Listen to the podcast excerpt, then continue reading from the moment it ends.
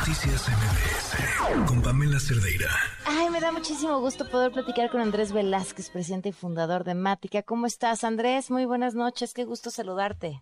Pamela, un gusto, también el gusto es realmente mío. Hace un rato que no platicábamos. Oye, Andrés, hoy es día del Internet seguro y, y me parece que sí sabemos, lo decimos todos los días, hay que tener cuidado con quién hablas, hay que tener cuidado tus datos, hay que protegerlos, tus datos bancarios, tus datos personales. ¿Cuáles son esos inmensos riesgos que se corren en Internet cuando uno no lo usa de forma segura? Que tú seguramente has de ver los casos más traumáticos que hay. Es, un tema muy interesante porque, así como lo estás planteando, estás hablando mucho del tema de riesgos. Y si yo les platicara lo que me toca ver, tanto para empresas como muchas veces para personas como tú, como yo, como nuestros hijos, como la gente que está alrededor de nosotros, pues uno se empieza a espantar.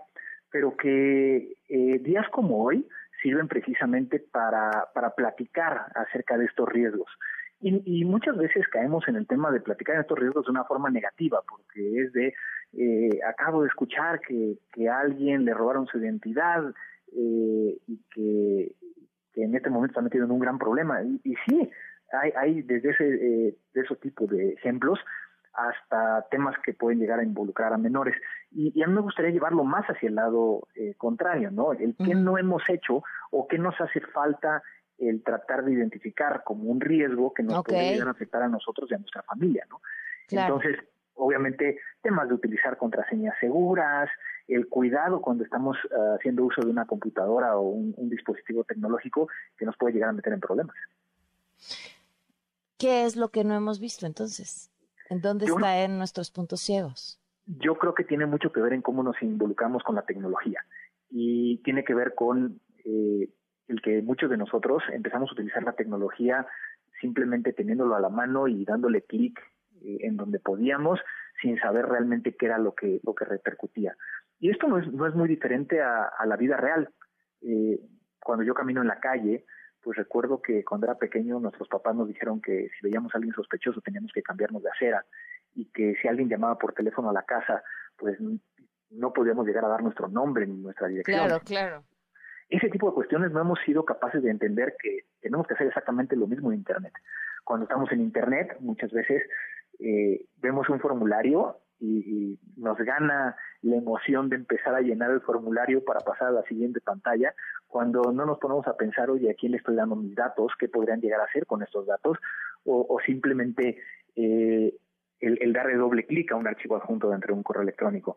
Hay, hay campañas bien interesantes que hablan sobre tómate un minuto.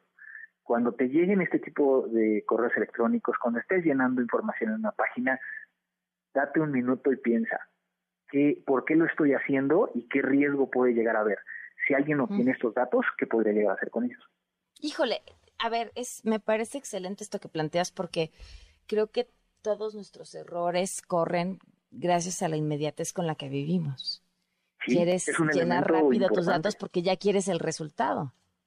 Y, vivimos, eh, y son los errores que normalmente nos llevan a una catástrofe.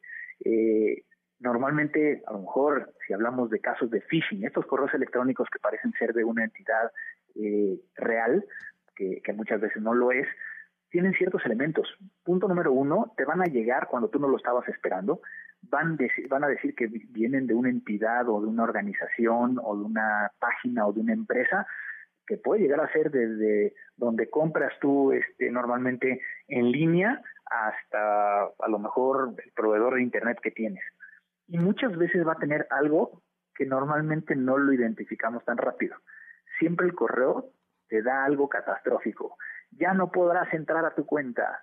Te acaban de hacer un cargo. Si no entras inmediatamente y dices que, que tú no lo hiciste, pues este, va a seguir el cargo ahí.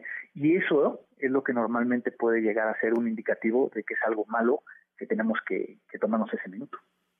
Pues ahí está. Oye, y bueno, una vez que la regamos, entonces, ¿qué hacemos? O sea, ya que caíste en 20 que diste los datos que no tenías que haber dado, que le diste clic a donde no tenías que haberle dado clic, ¿qué sigue? Yo, yo creo que esa es la parte más, más difícil de cuando vemos ese tipo de casos, porque en algunas situaciones sí es posible pues iniciar un, proceso que puede ser ante una autoridad como es el INAI, en el caso de datos personales, tendremos que levantar una, una denuncia eh, si es que hubo un fraude en una página en internet, pero que lamentablemente no es tan fácil como, como pareciera.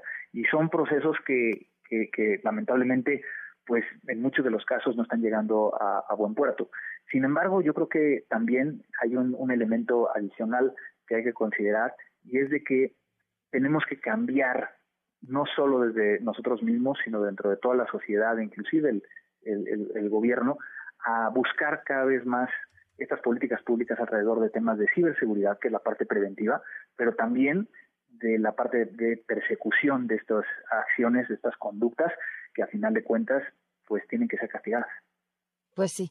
Andrés, te agradezco muchísimo que nos hayas acompañado tus redes para que te sigan. Me pueden encontrar en arroba cibercrimen prácticamente en todas las redes. Un gusto platicar contigo el día de hoy. Te mando un fuerte abrazo y un beso. Noticias